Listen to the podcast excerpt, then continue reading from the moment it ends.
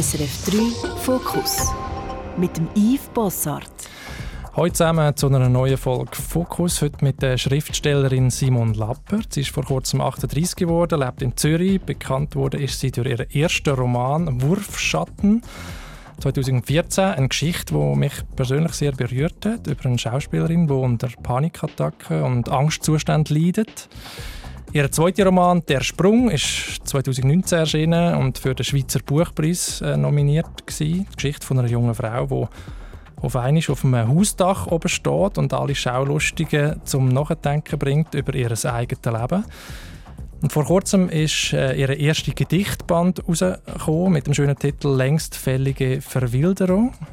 Mit der Simon werde ich heute reden über ihr Leben als Schriftstellerin, über den Umgang mit unseren Ängsten, äh, über die dünne Schicht, die wir Normalität nennen, über das Scheitern und über die Lust an der Verwilderung. Simon, schön bist du da. Danke vielmals für die Einladung. Hallo.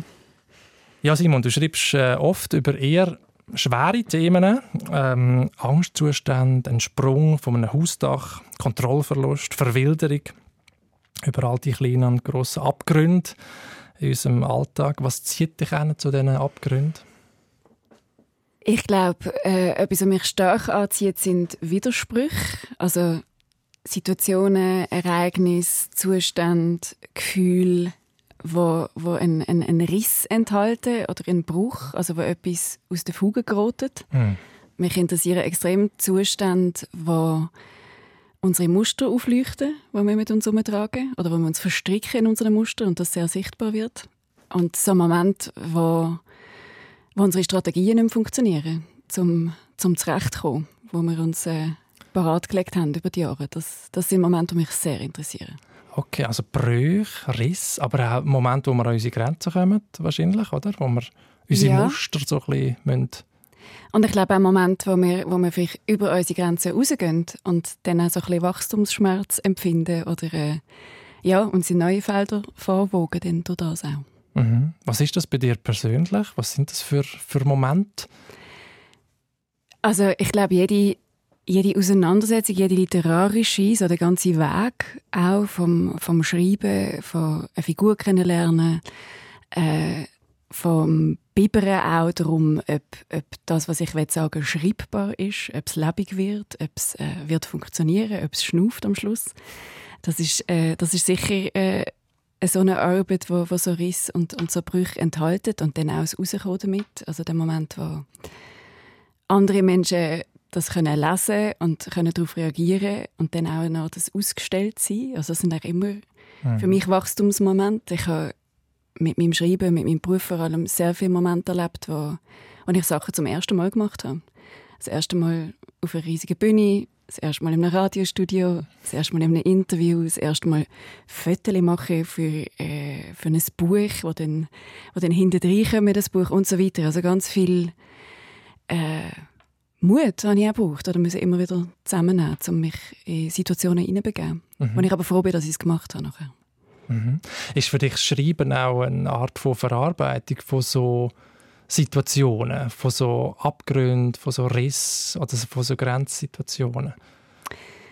Ich würde eher sagen, dass das Schreiben, also mein literarisches Schreiben, ist eher der Versuch, die Welt zu verstehen. Also ich schreibe eigentlich immer aus einer Frage heraus, die ich habe, an einen Zustand, an ein Ereignis, äh, an ein Gefühl, etwas, was mir begegnet und, und mich wie nicht mehr loslässt und, und dann da bleibt und will bearbeitet werden.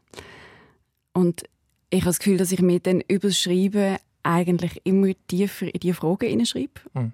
Also dass es eigentlich eine Präzision gibt im Fragen. Und dass ich die also Frage keine Antwort, sondern du Nein, keine Frage Antworten. Keine Antworten. Okay. Das wär, ich fände das auch anmaßend. Also ich glaube, dann würde es mich auch nicht interessieren, oder die Art von Literatur, die die Antworten schon hat, äh, würde mich nicht interessieren. Ich werde wahnsinnig viel überrascht beim Schreiben von, von meinen Figuren. Von, von deinen eigenen Figuren wirst du überrascht? Die ja, möchten, ständig, ständig. Also du bist in der Fantasie, du lebst in dieser fiktiven Welt, die du selber erfunden hast und dann machen die Figuren irgendetwas, das dich überrascht und dann schreibst du es auf. Ja, das ist eigentlich wirklich das Schönste, was passieren kann. Also ich mache mir schon Pläne, ich habe schon Vorstellungen und Ideen, was mit, mit einer Figur passieren kann. Ich habe eine Geschichte im Kopf. Aber meistens kommt es komplett anders, weil ich die, die Figur losschicke beim Schreiben und, und sie auch kennenlerne. Wie ein, wie ein echter Mensch im echten Leben. Also das ist, ist wirklich eine Begegnung. Und ich lerne ganz viel über die Figuren beim Schreiben. Da sind manchmal auch in Situationen rein, die nicht im Buch landen, nur zum herauszufinden, wie sie würden reagieren, wenn sie zum Beispiel auf ihre Eltern treffen oder auf eine alte Schulfreundin oder so. Einfach zum herauszufinden, wer sind die? Was haben die in der Nachttischschublade? Aber die haben ja auch immer etwas zu tun mit dir. Das sind ja deine Figuren, das sind ja deine Gedanken. Also, äh, wenn da etwas passiert, dann lernst du wahrscheinlich nicht nur etwas über die Figuren, sondern auch über dich selber. Ja, ich lerne viel auch über mich selber, über, über Partikel, äh, die in mir schlummern, über so Wahrnehmungs-, äh, wo, wo sich dann zusammenfügen über meine Wahrnehmung äh, in diesen Figuren. Aber natürlich auch viele äh, Leute aus dem Umfeld oder Ereignisse aus dem Umfeld, Sachen, die ich mir angelesen, recherchiert habe, spielen auch drin. Also es ist ein, ein grosses Gemenge. Mhm, mhm. Jetzt, ich habe mir überlegt im Vorfeld, wie, wie, muss ich mir das Leben, den Alltag von einer Schriftstellerin vorstellen? So, du, du, du lebst in Zürich, du, du schreibst deine Bücher und es dauert zum Teil lang, bis zu fünf Jahre oder, oder noch mehr für ein Buch. Du recherchierst, du, du, du redest mit Leuten, hast du vorher gesagt. Ähm, aber äh, hast du ein Notizbuch dabei und beobachtest du wach die Alltagssituationen oder schreibst du eigentlich nur daheim am Schreibtisch, gehst raus erleben? Wie, wie, wie macht man das? All die Sachen, die du gerade aufgezählt hast, sind, sind Teil von meinem Schreiben und dann noch ein paar mehr. Also ich habe ein Notizbuch, äh, das ich führe, auf jeden Fall. Äh, oh, was schreibst du drin? Jenste Sachen, also Sachen, die ich beobachte. Äh, neulich bin ich in einem Jazzclub gewesen, äh, in Berlin und habe an einem Konzert eine Frau beobachtet, die so aufgestanden ist und ihre Begleitung, der Mann, der mit ihr dort war, so rhythmisch die Schultern massiert hat irgendwie. Und das ist, ich habe probiert zu beschreiben, was in seinem Gesicht passiert. Er, er hat das nicht lässig gefunden. Er hat es, äh, glaube sehr anstrengend gefunden, was, was die Frau macht und sich aber nicht getraut, etwas zu sagen, weil es ihr sehr offensichtlich sehr gut gegangen ist. Äh, bei dem Ganzen. Und, und das, sind so, das sind so Szenen, die schreibe ich dann auf mhm. und nehme die mit und vielleicht fließen die dann auch transformiert, also auch verwandelt, mhm. äh, wieder noch anders ein. Aber das sind so, sind so kleine Beobachtungen. Was sich einbrennen. Ja, Manchmal auch Dialog oder äh, mhm. Stimmungen beim Zugfahren ist, ist, ist, äh, ist eine Schatzgrube. Mhm. Es ist interessant, also gerade die Szene jetzt mit dem Massieren, die hat auch etwas Komisches oder etwas Humorvolles. Das ist in deinen Büchern auch immer drin, finde ich. Ähm, aber auch das Feinfühlige, die feine Beobachtungsgabe für genau so Alltagssituationen. Ähm, und dann musst du irgendwie das zusammentragen, das Sammelsurium und dann in eine Geschichte, in eine Dramaturgie hineinweben. Das stelle ich mir sehr schwierig vor. Ja, also da, da kommt dann halt wie alles zusammen. Also ich habe die Notizbücher, im Moment sind es äh, für, für den neuen Roman etwa sieben.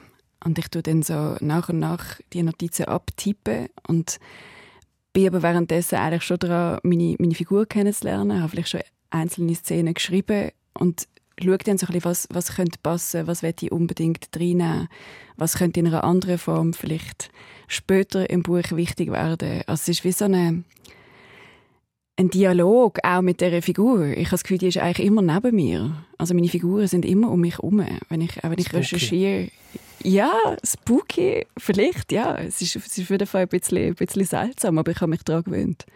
Mhm. Also die ist jetzt auch mit da im Raum mit uns. Mhm. Und, und, und lässt zu und macht ihre Beobachtungen so mit mir zusammen. Sehr interessant. Wie ist das generell? Wie hält man sich über Wasser? Also eben, wenn du so lange an einem Buch schreibst und klar, du verdienst nachher mit diesen Büchern ähm, einiges, aber ich meine, ich weiß nicht, ob das längt, ob du mich, dich mit dem finanzierst. Wie, von was lebst du? Also ich sage, wenn ich in der Schule unterwegs bin und äh, mich die SchülerInnen fragen, äh, wie, wie mein Alltag aussieht oder eben mein, äh, meine finanzielle Situation, sage ich immer, ich habe kein Kind, kein Auto und kein Haustier. Mhm. Das ist mal das, ist mal das eine. Und äh, ich brauche nicht viel. Das äh, ist sicher auch ein Aspekt. Und meine finanzielle Situation ist, ist sehr verschieden gewesen, auch von Anfang an in meinem Schreiben. Also ich habe meinen mein ersten Roman eigentlich fast ausschließlich darüber finanziert, dass ich in der Bar geschafft habe und mich so über Wasser gehalten habe. Also was heisst das? Du hast am Abend in einer Bar geschafft bis am Morgen um zwei? Ja, manchmal bis um vier. okay. und dann heim, Und schlafen dann, und ja. am Mittag aufstehen, das Käferli und ein bisschen schreiben. Ein bisschen schreiben und dann wieder in die Nachmittagsschicht oder in die Oberschicht. Ja. Ist das so cool, wie es tönt?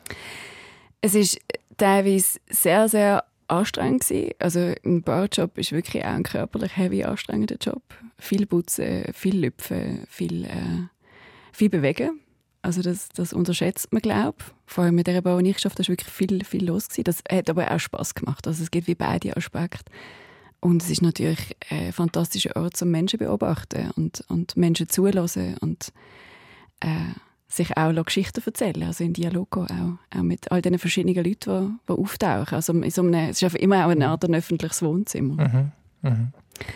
Also das ist, das ist ein, ein äh, Teil, wo, wo, wo es eher noch schwierig war finanziell. Ich hatte dann das Glück gehabt, dass ich einen Werkbeitrag bekommen habe, meinen allerersten Werkbeitrag ähm, für Wurfschatten. Und das, das ist eine enorm schöne Rückenstärke gewesen. Das hat mir auch viel Schnuff verschafft, finanziell, um wirklich ein bisschen runterfahren, ein bisschen weniger arbeiten Mhm. in der Bar und mich mehr der Literatur widmen.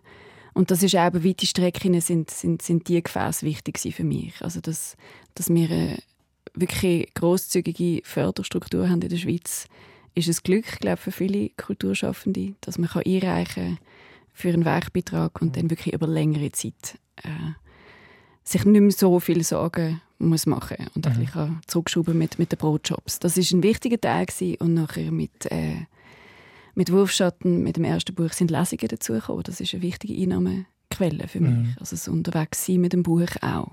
Fast mehr als, als der Verkauf selber. Mhm. Das ist ein ganz wichtiger Zweig. Mhm. Ja, heute bist du sehr eine profilierte Schweizer Schriftstellerin. Du bist bekannt, du bist bei Diogenes äh, angestellt, auch jetzt mit dem neuesten ähm, Buch, mit dem Gedichtband.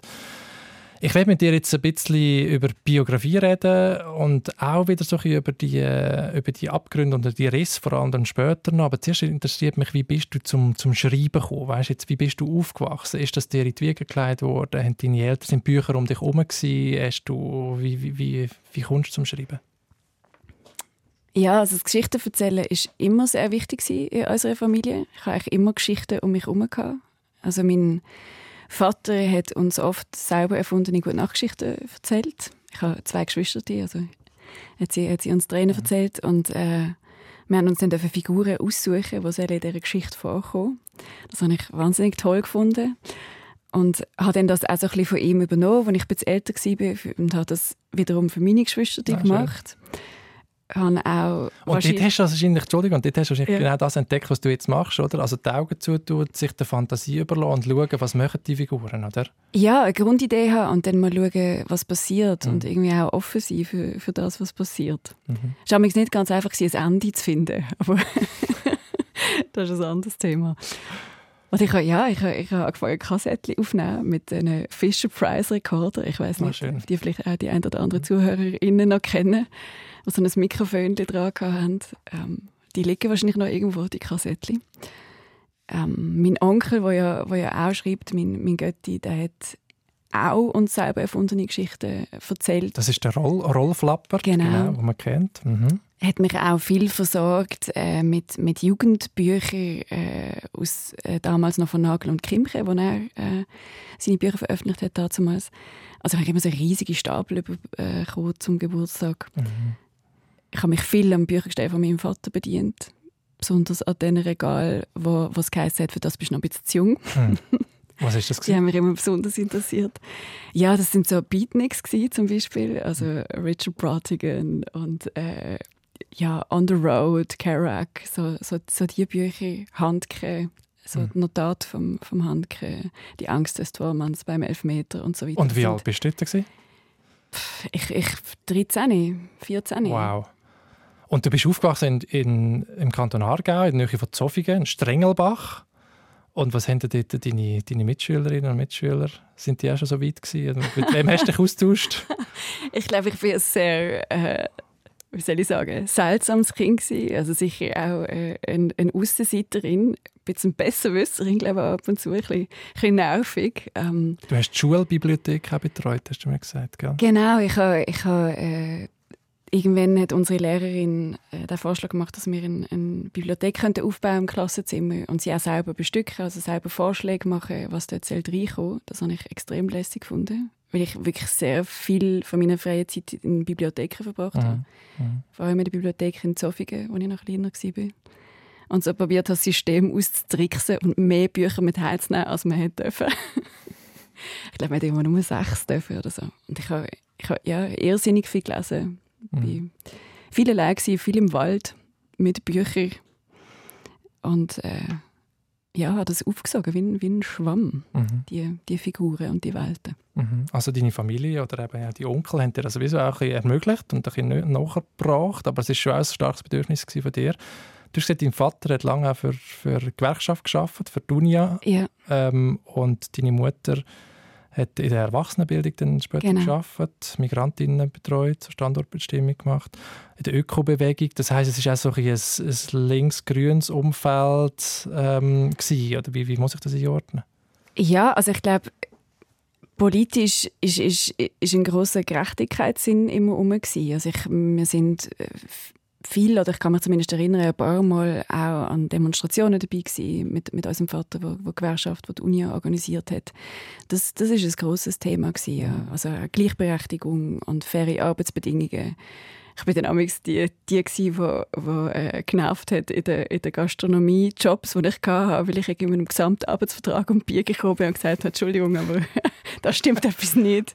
Mir steht das und das zu. Okay. Also ich, äh, ja, da, das ist ein Thema gewesen. Und als Kind schon bei Streiks dabei und so weiter. Also das, äh, das politische, das politisierte sozusagen ist, ist schon rum gewesen. Ja, mhm. auf jeden Fall, ja. Mhm nachher zum Schreiben selber bist du eigentlich erst nach der Matura gekommen, glaube durch eine Interrail-Reise, die du gemacht hast, äh, durch Europa. Also dort habe ich mir das erste Mal sehr bewusst Zeit dafür genommen. Ich habe vorher schon ganz viel geschrieben. Ich habe, ich habe immer Tagebuch geschrieben. Ich habe erste Gedichtversuche gemacht, noch, wirklich noch in der, in der Grundschule. Ähm, also es ist immer, ich habe immer, sobald ich lesen konnte, habe ich auch schreiben und Geschichten schreiben und, und das selber auch machen. Das ist, hat mich immer schon begleitet. Und ich habe dann aber die, die Reise gemacht, sehr bewusst, weil ich ein Germanistikstudium angefangen habe vorher. Ich habe ein Semester... Äh, ein Semester? Ja, ein Semester mhm. Literatur und Philosophie studiert und habe irgendwie gemerkt, das ist nicht der Zugang zur Literatur, den ich mir wünsche, den ich suche. Mhm. Ich glaube, ich werde wirklich über das Schreiben gehen mhm. und habe mir dann... Äh, einen Monat Zeit genommen und bin mit Interrail damals ja wirklich also absurde Strecken gemacht, irgendwie von Paris auf, auf Rom und von Rom auf Berlin und so in in Zug gesessen und geschrieben. Und, und, mit dem Notizbuch und geschrieben und Eindrücke gesammelt und verdaut und verarbeitet. Ja. Genau, und auf irgendwelchen Couches von Freundinnen, von Freundinnen, von Freunden geschlafen. Mhm. Und ein Großteil von, von diesen Notizen und auch äh, ein Romananfang, ganz ein, ganz ein früher Teil von, von Wurfschatten sind auf dieser Reise entstanden, wo ich mich dann auch damit beworben habe in Biel. Mhm. Für das Studium Literarisch Schreiben. Am Literaturinstitut in, in Biel, genau, wo du nachher das Studium gemacht hast. Dort lernt man ja Schreiben. Ich habe mich gefragt, kann man das lernen? Man kann lernen, sich sehr bewusst mit dem eigenen Schreiben und mit dem Schreiben von der anderen auseinandersetzen. Also für mich ist, ist der Austausch wahnsinnig wertvoll in diesem Studium. Also überhaupt äh, gesehen, es gibt andere, die das auch machen. Es gibt andere, die, es ganz anders machen.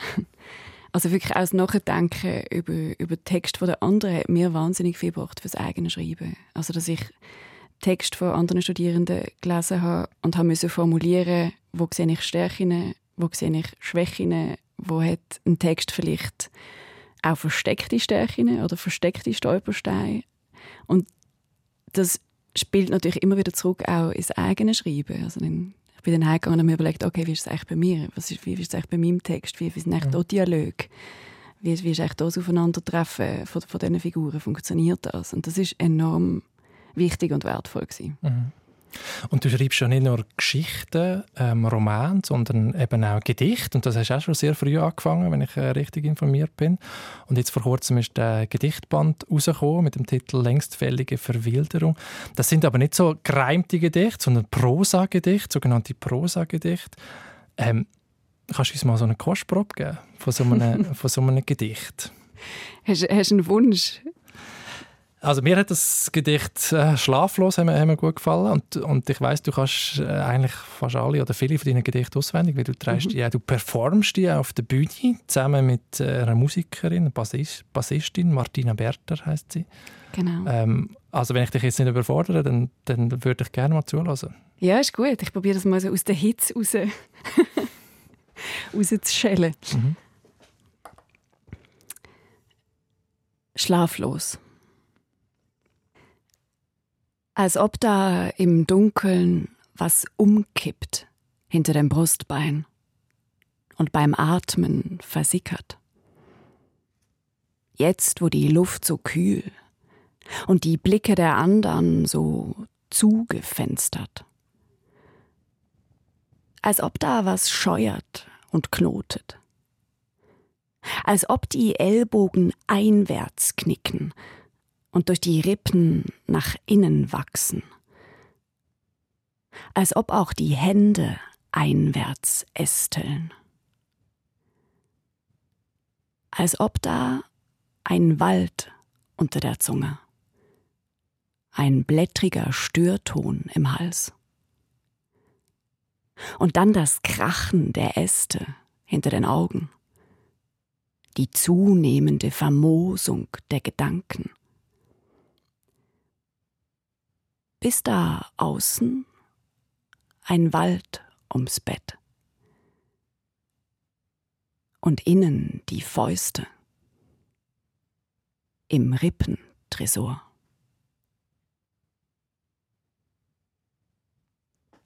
Wow. Vielen herzlichen Dank. Es ist sehr, sehr eindrücklich. Ähm, ähm, es hat, man spürt den Sprachklang, die einzelnen Wörter, die Pausen. Ähm, es hat etwas Musikalisches, über Musik werden wir noch, noch reden.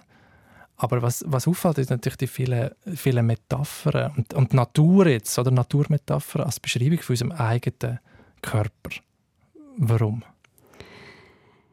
Ja, ich finde es das interessant, äh, dass das werde ich oft gefragt, äh, so nach, nach, nach dem Einfluss von der Natur auf den Körper. Und ich denke dann immer so, wir sind ja Teil von der Natur. Ich glaube, wir vergessen das ab und zu. Wir haben das Gefühl, wir sind, wir sind irgendwie etwas anderes, aber wir, wir sind ganz fest Teil von diesen Prozessen, auch wenn es uns vielleicht äh, nicht lieb ist und es vielleicht auch ein bisschen bedrohlich ist, aber wir sind Teil von dem Ganzen. Und das interessiert mich sehr. Also so die Natur, wo auch der Körper zurückerobert äh, in gewissen Zuständen. Und, und in, in diesem Gedicht geht es ja um Schlaflosigkeit und auch um einen beängstigenden, eher klaustrophobischen Zustand. Und das ist etwas sehr Körperliches. Also da wirkt auch die Natur von unserem Körper auf die Psyche. Und das sind so Umwandlungsmomente, die mich, die mich enorm interessieren. Also auch das nicht können entfliehen denn aus so einer Situation. Mhm. Das ausgeliefert sein, auch der Natur in uns. Mhm.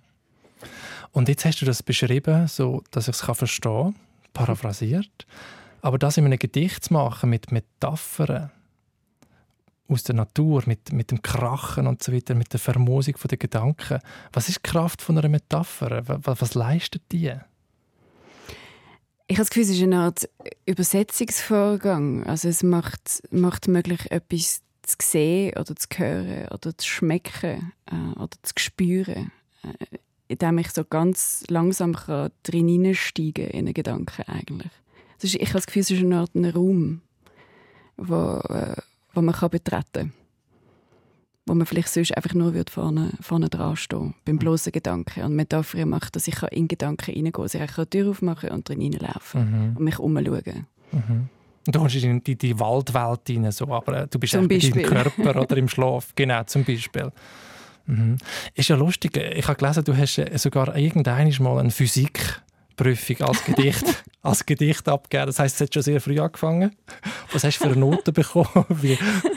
Ich habe von meinem damaligen Lehrer gekriegt, keinen Ärger wegen dem. Ähm, ich habe, soweit ich mich erinnere, es tatsächlich ein Vieri bekommen mit einem mahnenden Zeigefinger. Das ist aber immerhin genügend. ja, gut. und er hat gesagt, er hat gesagt, er lässt mir das jetzt genau einmal durchgehen. Mhm hat das glaube ich noch interessant gefunden und dann aber äh, sehr deutlich gemacht, dass ich mir das nicht, nicht jedes Mal kann erlauben kann. Mhm. Ja, ich habe es vorher gesagt, also so das Gedicht, die Prosaform, das zeigt auch so ein bisschen das, den, den, den Sinn fürs Tempo, für, für Pause, das Musikalische. Und dir ist Musik sehr, sehr wichtig. Du machst selber auch Musik, hörst viel Musik und ich darf es da sagen, ich habe noch nie so einen Gast gehabt, der so lange gebraucht hat, bis sich das Musikstück herausgefunden hat. Oh du hast dich fast nicht können entscheiden. Äh, hast du generell Entscheidungsschwierigkeiten, nur wenn es um Musik geht? Also wenn, wenn mich jemand fragt, was, was ist dein Lieblingsbuch oder was, was, ist, äh, eben, was, was ist dein Lieblingsmusikstück oder was würdest du mit auf eine einsame Insel nehmen, das, das ist für mich wirklich eine Tortur. Weil Kunst für mich, und das gilt nicht nur für Musik äh, oder, oder Literatur, sondern generell, das, das wächst ja mit mir mit. Also das hat meine, meine, es gibt eine Lesebiografie, es gibt eine Hörbiografie, es gibt, es gibt eine äh, Bildbetrachtungsbiografie und so weiter. Und ich finde es wahnsinnig schwierig äh, auszuwählen, weil gewisse Sachen wahnsinnig wichtig sind für mich als Motor, als, ähm, als Türöffner in eine, in eine, bestimmte Welt und andere sind jetzt super wichtig. Ich weiß aber nicht, ob sie es bleiben. Also das ist mhm. wahnsinnig schwierig auszuwählen für mich tatsächlich. Ja. Da hast du mir eine Zwickmühle gebracht. Was ist so zur Auswahl gestanden?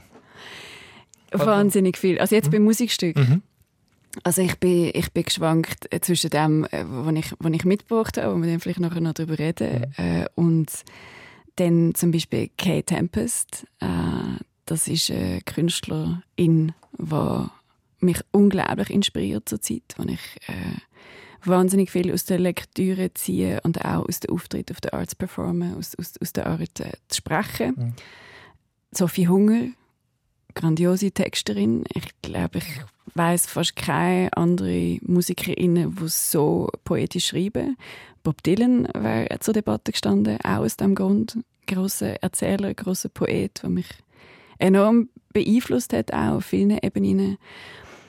Dann wieder Sachen, die früher noch wichtig sind, Queen, ähm, Led Zeppelin, äh, Pink Floyd, also alles, was ich auf und ab gelost habe, auch äh, als ich jünger war und wo bis jetzt immer noch Begeisterung auslöst in mir, wenn ich es wenn ich's los, also wo mich auch nicht losgelassen hat. Und so weiter. Also es gab, es gab äh, enorm viel. Jetzt hast du dich für Dire Straits entschieden. Down to the Waterline. Kannst du noch zwei Sätze zu dem Song sagen?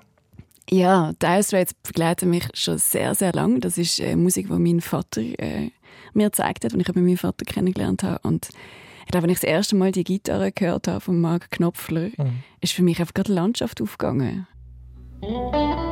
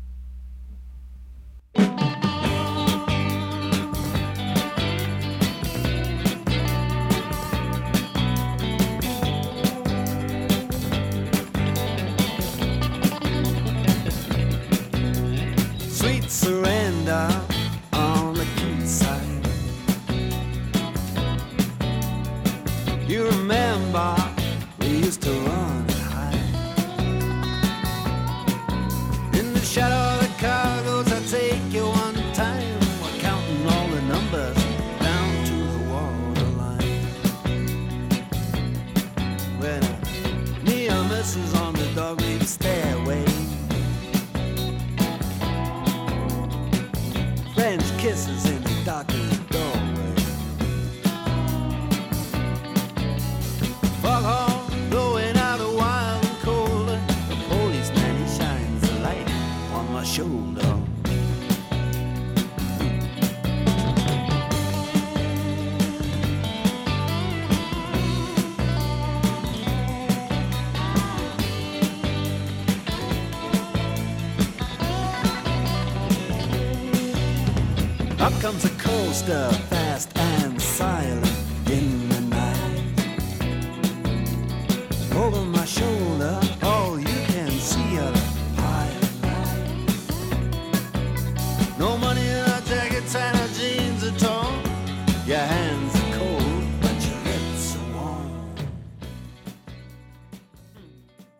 Ja, Dire Straits, Down to the Waterline, das ist der Musikwunsch von meinem heutigen Fokus-Gast, von der Simon Lappert, Schriftstellerin.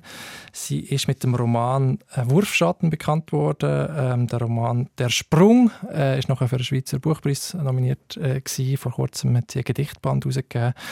Simon, ich werde mit dir jetzt ein bisschen über die, die Bücher reden und über die Themen dort drin. Und zwar werde ich anfangen mit dem Sprung. Ähm, das ist ja, einerseits ist die, äh, die Jungfrau dort auf dem Dach oben und das ist der Titel vom Buch, aber es ist ja auch eine Metapher, der Sprung. Für, für was steht der Sprung für dich? Also vielleicht fast, fast wichtiger, für, äh, für was es für meine Figuren steht jetzt im Buch.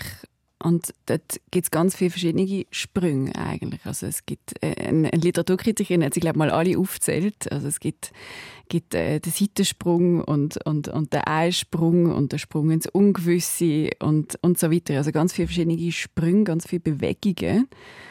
Und für mich ist es bei all diesen Figuren eigentlich ein, ein Aufbrechen. Also ein Punkt, wo, wo sie nicht drum herum kommen, Bilanz ziehen und, und ihr eigenes Leben zu befragen. Darauf aber, was, was eigentlich ihre Werte sind, ob sie sich am richtigen Ort befinden und, und wie es weitergehen könnte. Also, also auch wieder so der, der Riss in yeah. der Fassade vielleicht. Es gibt den schönen Satz von Leonard Cohen, «There's a crack in everything, that's how the light gets in». Also es ist ein Sprung in allem drin und da kommt das Licht, das Licht durch. Ja, ist das, das, ja? ein enorm schönes Zitat. Äh, es ist lustigerweise wird es wahrscheinlich eines der Motive für, für mein nächstes Buch vorne inne. Es ist gerade ein, ein, äh, Zitat, das ich mir gross äh, abgeschrieben habe mit, äh, mit der Schreibmaschine, die in meinem Atelier hängt. Hm. Vor meinem Schreibtisch. also das ist, äh, ja, das sind, das sind auch das, was wir am Anfang darüber geredet haben, das hm. sind die Momente, die mich interessieren. Es sind Momente von Kontrollverlust.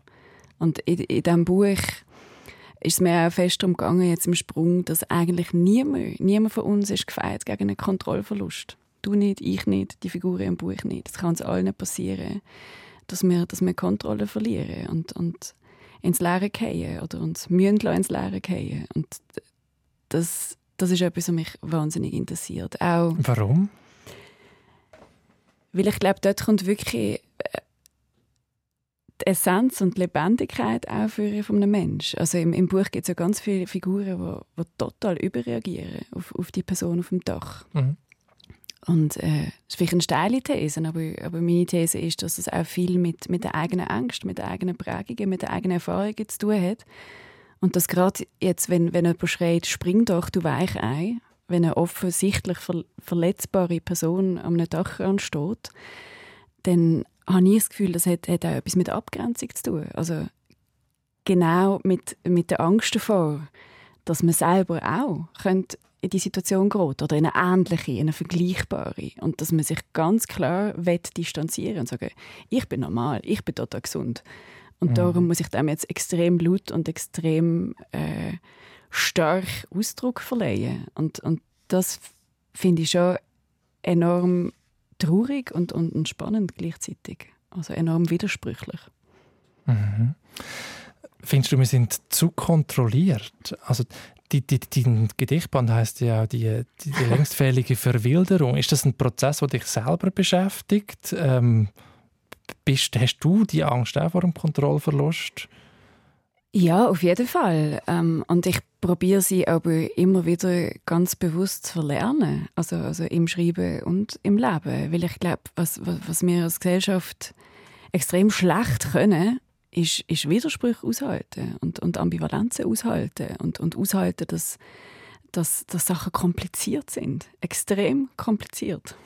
Und äh, man sich in dieser, in dieser Komplexität auch kann, kann aufreiben oder, oder, oder auch ein Stück weit manchmal zerrieben werden. Und das, das ist etwas, was wo, wo schon als Motor ähm, unter meinem Schreiben liegt und, und was ich auch probiere zu integrieren in, mein, in meinen Alltag oder in die Art und Weise, wie ich mit Menschen umgehe oder wenn ich aufs Leben zugehe.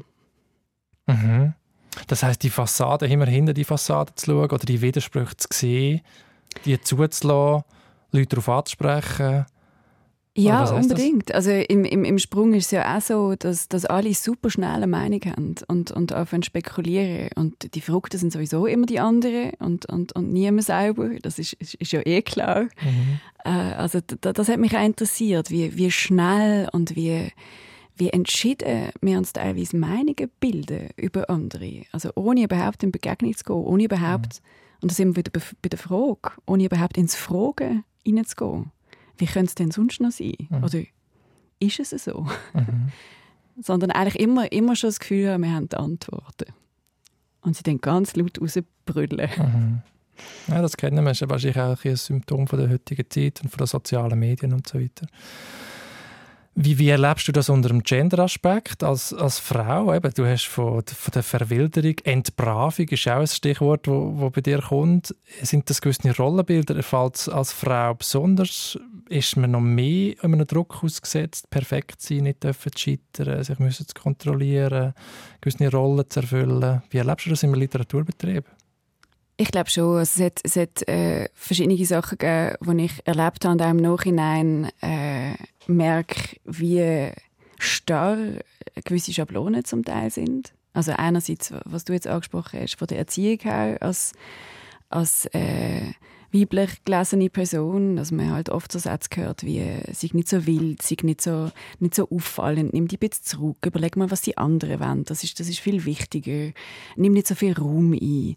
Äh, und halt eben nicht äh, mach dein Ding und, und klettere auf Bäume und äh, sei wild und äh, gang deinen Weg. So, das sind weniger Sätze, die ich, ich zu hören bekomme. Und auch andere äh, Frauen in meinem Umfeld. Sicher nicht nur Frauen, aber das ist jetzt einfach meine, meine Perspektive.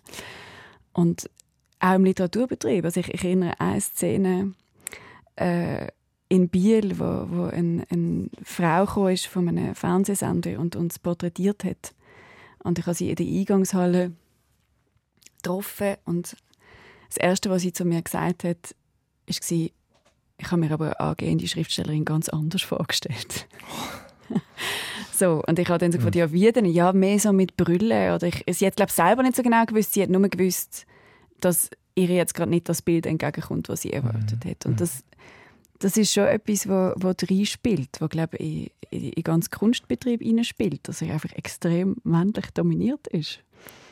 Und dass, dass auch ähm, das Schriftstellerinnenbild nach wie vor ist einfach der graubärtige Genius, der irgendwo in einer Dachkammer oder einer Waldhütte bartkraulend Großes vollbringt. Und es gibt äh, natürlich gibt es andere Bilder und sie, sie werden auch immer wie präsenter zum Glück, aber ähm, es ist sehr nachhaltig, die, die Schablone. Mhm. Und man als Frau einfach merkt, ich passe nicht rein. Ich passe eigentlich nie rein. ja, und du hast erzählt, was du gelesen hast, oder? Als, als, als junge Frau. Das sind wahrscheinlich auch zum grossen Teil äh, Literatur, die von, von, von, Männern geschrieben worden ist. Und auch der Blick auf die Welt, der Blick auf die Frauen und so. Und das sucht man natürlich alles rein. Absolut. Ich meine, wir sind ja, wir sind ja alle so prägt. Also das heißt, alle Geschichten, die ich gelesen habe, auch wenn, ich, wenn, sie, wenn sie von Frauen gehandelt haben, sind über Bande quasi. Also immer durch den Blick von einem Mann auf die Frauen. Mhm. Das, das ist der Blick, der nachher bei mir als Frau angekommen ist. Und das ist, das ist, ist, ist schon noch gewaltig, wenn man sich das Ausmaß mal vor Augen führt. Es hat eine, eine, eine Initiative gegeben vor einer Weile mal, das ist vielleicht auch für, für ZuhörerInnen spannend, das mal daheim auszuprobieren. Also, wo, wo aufgerufen worden ist dazu, mal alle Bücher im Regal umzukehren, also mit der, mit der Schnittseite, mit der weißen Seite nach vorne, wo von Frauen sind. Ich glaube, es war so rum. Mhm. Ähm, oder umgekehrt dass alle, die von Männern sind, mit umgekehrt werden. Und die Büchergestelle haben wirklich erschreckend ja. ausgesehen. Also es sind wirklich bei den allermeisten sehr wenig Frauen übrig geblieben. Das ändert sich gerade, zum Glück, aber das ist, das ist noch ein niedriges Bild für mich. Ich habe das selber auch gemacht und so gemerkt, okay, das ist eine sehr männlich prägte Sicht, die ich da vor mir habe. Klar, und dort kommt die ganze Query-Literatur noch dazu, oder? Genau. Also man kann es immer noch weiter erweitern und diversifizieren. Ähm, bei dir ist es auch noch speziell, ich meine, der, du bist, hast du mir gesagt, die erste Akademikerin in deiner Familie, oder? Ja, also die, die erste, die, die, die studiert hat aus, aus der Familie. Du kommst aus einer Arbeiterfamilie, kann man so sagen? Oder wie, wie ja, ich würde jetzt vielleicht die, die Begriffe nicht immer so ein bisschen so, so schwierige Zuschreibung. Also meine Eltern haben ja eine kaufmännische Ausbildung gemacht. Mhm. Meine Großeltern mütterlicherseits haben, haben tatsächlich äh, in der Fabrik geschafft. So, ich, ich will mich jetzt gar Aber du bist die so, Erste, die studiert hat. So. Ich bin die, mhm. die Erste, die studiert hat. Meine mhm. Mutter hat dann auch noch studiert, äh, später. Mhm. Ähm, aber ja, bis bei lange Zeit die erste gewesen. Und du hast mir im Vorgespräch etwas Interessantes gesagt über den Habitus, den es auch braucht auf dem Literaturparkett, wenn man dann irgendwie zum Interview angefragt wird oder eine Lesung hat und wieder ein Foto muss machen. Das ist etwas, was du alles auch hast müssen ein bisschen antrainieren oder abschauen. Das ist noch interessant. Das ist nicht etwas, was dir selbstverständlich sozusagen in der Familie drin war. Ja, das ist für mich wirklich ganz kaltes Wasser gewesen. Also ist ist zum Teil immer noch. Also eben, wie gesagt, ich bin ich bin am Waldrand aufgewachsen. Ich habe irgendwie äh, meine halbe Kindheit im Wald verbracht und ähm, ja, es, ist, es sind für mich spezielle Momente gewesen, dann zum Beispiel plötzlich in, in, einem, in einem Luxushotel zu lesen oder, oder äh, an eine Buchmesse zu kommen und, und, und irgendwie auf, auf äh, Namen und Menschen stoßen, die ich nur, nur aus, der, aus der Zeitung kennt habe und so weiter. Also haben wir so ein das Gefühl, ja, ich bin einfach das Mädchen aus Strangelbach und, und was mache ich jetzt da eigentlich genau? Also auch dort wieder ein die Aussenseiterin, auf eine Art, gefühlt, oder wie... Ja, auf eine, auf eine Art schon, weil, weil ich schon gemerkt habe, dass, dass, äh, dass ich einen anderen Bildungshintergrund einfach auch habe. Also man, man redet ja immer von, von BildungsaufsteigerInnen. So, das ist ein Wort, das ich gelernt habe in, mhm. in den letzten paar Jahren. Mhm. Wo, ähm, ja, wenn ich, wenn ich interessant finde, wo mir ein bisschen hilft zu verstehen, warum ich mich in gewissen Räumen so unwohl fühle oder das Gefühl, ich gehöre dort nicht an. Oder mir sie so wirklich muss aneignen, ist vielleicht das falsche Wort, aber sie bewusst als Raum sehen, wo ich den Raum einnehmen darf. Mhm. Mhm. Wie ist es mit dem Scheitern? Das Scheitern ist ja auch ein grosses Thema für dich, neben dem Kontrollverlust. Ähm, ich, ich, denke jetzt vor allem bei Rezensionen, bei Kritik, Kritiken, die erscheinen zu deinem Buch und so weiter. Also, dort ist man ja auch sehr ausgestellt. Wie, wie gehst du mit diesen Ängsten um als Schriftstellerin? Also ich probiere, wenn ich am Schreiben bin, wirklich gar nicht an das zu denken dass der Moment dann irgendwann kommt. Weil es ist auch ein Kontrollverlust. Also es ist so der Moment, wo ich, wo ich das Buch rausgebe und ich kann nicht mehr kontrollieren, was damit passiert, was die Leute darüber sagen, was sie darüber denken, was sie damit machen. Das, mhm. das ist äh, ein grosses Loslassen, das nicht einfach ist. Ich habe wenig gelesen, muss ich sagen, an, an Rezensionen. Also ich habe das sehr bewusst auf Abstand gehalten. Auch die positive. Also wieso probiert ein bisschen Raum zu lassen zwischen mir und, und der Rezeption von, von dem, was ich, was ich geschrieben habe. Das ist irgendwie ein Rezept, das für mich so funktioniert. Um, ähm, und ich glaube halt, dass das Scheitern einfach ein Teil ist von, von der künstlerischen Arbeit und auch ganz ein wichtiger Teil. Also vielleicht sogar die treibende Kraft. Also dass eigentlich die Kraft von, von jedem Kunstwerk auch drin liegt, dass es ein Scheitern in sich trägt oder ein Risiko, das Künstlerinnen eingegangen sind im Gestalten von dem Werk.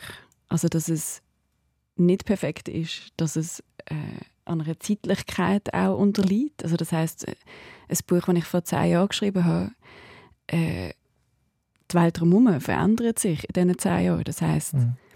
der, der Blickwinkel auf die Themen im Buch verändert sich ich habe mich weiterentwickelt, die Welt hat sich weiterentwickelt. Das birgt immer ein Scheitern im Sinn von, es Werk ist nie fertig, es ist nie abgeschlossen, es, es, es lebt einfach weiter. Es kann auch verwittern, es kann, es kann ähm, verfälschen, verschwimmen. Mhm. Und ich finde es enorm wichtig, auch mir, mir selber immer zu sagen, dass das ist das Beste, was ich jetzt gerade machen kann. Also, dass ich mit bestem Wissen und Gewissen kann sagen ich habe alles gemacht, was, was in meiner Macht liegt, um das zu schreiben, was ich wollte sagen, was mir wichtig war, was ich wollte befragen. Aber es ist die Momentaufnahme. Aber es ist fehlbar.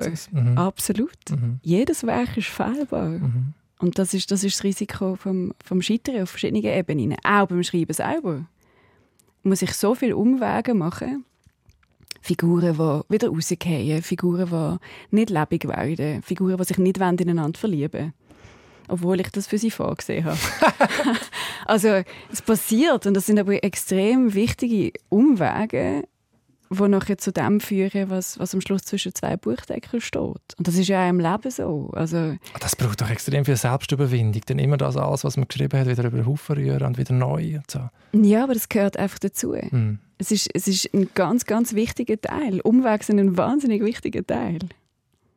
Vom Schreiben und vom Leben, glaube ich. Mhm. Lass uns noch ein bisschen über, über die Ängste reden. Also das erste Buch, wo du dein Debütroman Wurfschatten, die geht zu einer Schauspielerin. Ähm, Ada heißt sie, die leidet unter Panikattacken, unter Angst. Ähm, ich selber habe das auch erlebt, Mitte 20, mehrere Panikattacken und das ist, äh, es ist toll, das fühlt sich wirklich sehr, sehr schlimm an und es sind bleibende Erfahrungen. Ähm, ist das etwas, was du auch kennst? Kennst, erlebt hast und das Buch auch ein bisschen eine Form war, die Frage zu stellen, was ist da eigentlich passiert? Ja, sehr. Also Angst ist, ist, ist äh, eine lange Begleiterin äh, von mir und ich habe auch, lustigerweise auch so, so Mitte 20 äh, ein paar heftige Panikattacken gehabt und aber auch wirklich nicht gewusst, was mit mir passiert. So, ich habe kein Wort für das. Ähm, und habe dann angefangen, dem so ein bisschen nachzugehen.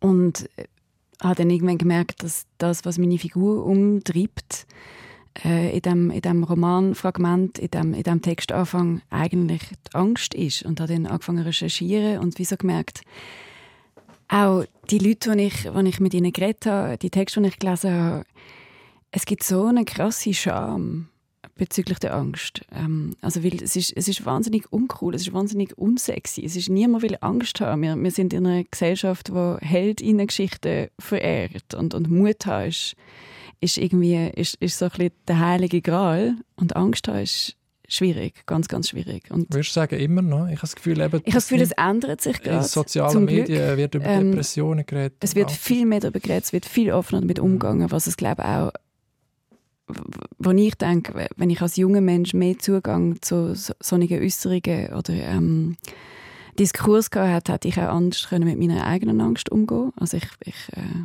finde es enorm schön, dass es, dass es eine Offenheit gibt. Und ich habe ich ha in diesem Buch einfach probiert, diesen Bildern nachzugehen, also die so ein bisschen zu erforschen. Was sind das eigentlich für Bilder, wo, wo jemand, der Angst hat, so vor sich her treiben? Und mir ist auch wichtig, dass, dass eben auch ein Mensch, der vielleicht sehr extrovertiert ist, also wie die Ada in diesem Buch, die Schauspielerin ist, die keine Mühe hat, äh, vor einer grossen Menschenmenge anzustehen, die keine Mühe hat, laut zu sein äh, oder rauszugehen ins Leben, die sich auch sonst viel getraut, dass die trotzdem innerlich sehr äh, von Angst kann, kann blockt sein das, das ist mir auch, auch sehr wichtig diese Perspektive aufzugreifen. Und eigentlich so den Prozess abzubilden von jemandem, der nicht mehr nur probiert, die Angst zu umgehen, sondern mit der Angst umzugehen. Also auch der Prozess, und ich glaube, ganz wichtig ist, äh, es als Teil von sich selber zu akzeptieren und nicht einfach abzuwehren und abzuwerten, sondern mehr in den Umgang zu gehen. Das ja. hat dir auch geholfen. Ja. Nicht etwas Fremdes, die ja. Angst, sondern das ist ein Teil von mir. So. Ja, mhm. zu befragen, warum und, und auch äh, mehr Werkzeuge zu erarbeiten, mit dem umzugehen. Also wirklich, es geht um Umgang. Mhm. Mhm. Und da ist eine extrem schöne Metapher in dem Buch, mehrere, aber die eine ist der Wackelkontakt zur Welt. Ja. Weil das ist ja auch so die, das Gefühl, dass man so, die Derealisation, dass, es, dass man unter einer Glocke ist und man gar nicht mehr die Realität kommt, dass sich sich selber nicht mehr spürt, die Welt nicht mehr spürt. So. Das Gefühl. Genau, was ja auch sehr schwierig ist für die, für die Angehörigen oder für die Menschen um einen herum, äh, wenn man in so einen Zustand versinkt. Mhm. Und das hat mich, hat mich sehr gefreut bei der, bei der Reaktion auf Wurfschatten, dass dass zum Teil auch Leute äh, zu mir kommen nach der Lesung, die gesagt haben, ich habe eine Partnerin, ich habe einen Partner oder ich habe eine Tochter, die ja. wo, Angstzustand hat und dass es ihnen offenbar geholfen hat, besser zu verstehen, was passiert in, in diesem Moment mhm. mit diesen Menschen. Und das hat mich sehr gefreut. Das, war, glaube ich, ein Antrieb gewesen, auch, das, das zu schreiben. Ja, dass die, die Nächsten dann auch hilflos sind, oder? Mhm. Genau. Und, und was der Ada in dem Buch hilft, ist dann letztlich auch ähm, natürlich der Umgang, aber auch eine wunderschöne Liebesgeschichte, also eine wunderschöne Begegnung mit einem anderen Mensch. Ähm, ist Liebe so ein bisschen das Gegengift gegen, gegen die Angst? Oder, oder ist das etwas, was man eher mit sich selber muss regeln muss? Ja, ich glaube, ich wäre vorsichtig. ich glaube, ich wäre vorsichtig, dass es so äh, jetzt als Gegengift oder so zu benennen, weil, weil, weil es einem ja auch so, so abhängig macht, äh, davon jemandem zu begegnen, äh, wo, wo, wo das dann auslöst. Ich glaube, auch in Wurfschatten geht es eher darum, dass der Ada sich selber annimmt mit dieser Angst. Ja. Also überhaupt in einen Zustand kommt, wo sie kann Nähe zulassen kann mit jemandem. Mir ist es mehr um das gegangen. Mhm. Mhm. Wir sind schon fast am Schluss äh, von, dem, von dem Gespräch. Ähm, ich habe in dem Buch «Der, der Sprung», wo man auch darüber geredet hat, noch eine schöne Frage gefunden, die ich dir gerne stellen würde als, als letzte Frage, bevor wir noch über Musik reden und noch Musik hören. Und die Frage, die in dem Buch vorkommt, heißt, wenn Sie einen Tag aus Ihrem bisherigen Leben wiederholen könnten, für welchen würden Sie sich entscheiden? Oh, wow. Das ist deine Frage. also aus deinem Buch. Aber ich habe doch gesagt, ich habe keine Antwort. mein Beruf ist Ein Versuch, Fragen. du kannst scheitern. Ähm, ja, ich versuche es. Wenn ich einen Tag könnte wiederholen Hm. Also was mich natürlich wahnsinnig würde interessieren, aber da sind wir jetzt wieder in der, in der, in der Fiktion äh, oder in der, in der Vorstellung, ist können, können in die Jahre zurückzugehen oder, oder einfach wirklich auch zu der Geburt oder einfach so in so einen Tag von mir als Einjährige. Weil ich, also, ja, weil wir alle einfach keine Erinnerung an die mhm. Zeit haben. Und das ist ja so eine wichtige Zeit im, im Leben von einem Menschen, so eine prägende Zeit. Das würde mich wahnsinnig interessieren. Nehmen wir doch meinen ersten Geburtstag. Das, das können live miterleben, das, das fand ich sehr spannend. Das ist eine sehr, sehr schöne Antwort. Ja, es ist wirklich die prägendste Zeit, die prägendsten Jahre, aber wir können uns nicht daran erinnern. Zurück zum ersten Geburtstag. Hey, du hast noch einen schönen Musikwunsch mitgebracht, etwas ganz anderes als Dire Straits und Bob Dylan, nämlich äh, Franz Schubert. Klassik, Strichquartett, äh, Der Tod und das Mädchen, der zweite Satz. Und du hast mir gesagt, das gehört äh, zum Schönsten, was an Musik je geschrieben worden ist. Ähm, wir hören nachher den Anfang, aber sag nochmal, warum das so schön ist für dich. Ja, das werden die HörerInnen jetzt dann hoffentlich gerade selber hören. Es ist für mich fast außerirdisch schön. Also ich, ich probiere mich immer zu erinnern, wenn ich es erste Mal gehört habe. Ich glaube, es war tatsächlich in einer Schulaula während einem Theaterstück. Es gibt ja auch ein Theaterstück, das so heißt, wo jetzt mit dem Stück erstmal nichts zu tun hat, ähm, der Tod und das Mädchen. Und das ist da gespielt worden und ich habe ich habe nicht gewusst, wie mir geschieht. Und ich habe jedes Mal, wenn ich, ich habe mir das nachher als CD gekauft und das ganz, ganz, ganz viel gelost, wirklich schon in der Schule, in der Schulzeit. Und ich habe heute noch als Erwachsene das Gefühl, es ist, als würden die Streicher direkt auf meinem Zwerchfell spielen. Also, also es ist, es geht in den Körper rein und es hat, ich habe das Gefühl, es zerreißt mich und setzt mich wieder neu zusammen. Das ist das Gefühl, das ich habe, wenn ich, wenn ich das Stück höre. Und ich würde gerne eine Höranleitung, aber ich glaube, wir können ja nicht das Ganze hören. Wir können leider nicht das Ganze hören. Es, geht, es, geht, äh, es geht recht lang und ich, ich will aber unbedingt äh, all denen, die jetzt zulassen, sagen, hört das Stück, legt euch flach auf den Boden, wenn ihr gute Boxen habt, von einer guten Box und sonst mit guten Kopfhörern, aber einfach so gut legt euch flach auf den Boden das, und saugt das ein, hört, hört das an. Das, das macht wirklich etwas mit einem. Abliegen, Augen zu und, und auch die Vibrationen spüren von, von dieser Musik. Das ist wirklich irrsinnig. Das machen wir jetzt. Aber zuerst danke viel, viel mal für das offene Gespräch, Simon. Danke für die, für die schönen Fragen. Die ganze Sendung Fokus mit Simon Lapper findet ihr wie immer auf srf.ch audio und überall dort, wo es Podcasts gibt. Mein Name ist Yves Bossart. Schön, dass ihr dabei gewesen und bis bald.